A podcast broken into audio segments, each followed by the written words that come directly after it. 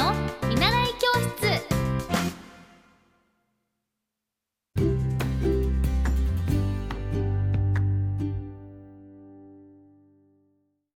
皆さんおはようございます。エッティ先生の見習い教室。今日は私の好きな言葉そして自分の人生のあのモットーにしている言葉をちょっとだけお話しします。えっとそれはつも心に太陽をという言葉です。あの中学1年生の時に担任の先生今でも恩師である成京先生が教えてくれた言葉で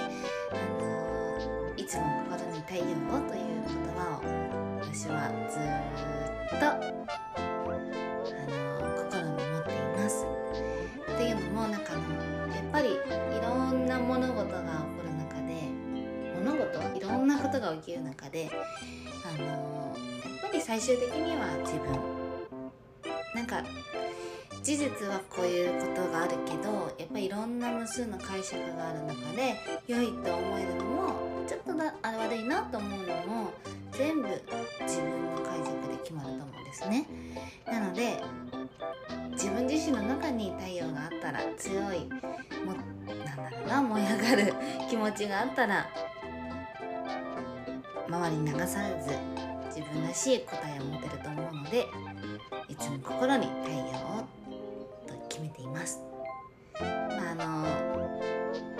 小さい時からなぜか父に髪の毛の匂いを嗅がれて「すごい太陽の匂いがする」って言って育ってきてそれがあってからなのか、あの私の家族はみんなポジティブなんですけど結構周りの友達からも「」と言ってもらえたりとやっぱりこう自分の人生のモットーにしている言葉なのでそう言われてとても嬉しく感じてます。なので雨の天気が雨の時も自分の心は太陽に太陽を皆さんもいつも太陽が力強い心を持って頑張っていきましょう。じゃあ行ってきます。皆さんもいってらっしゃい。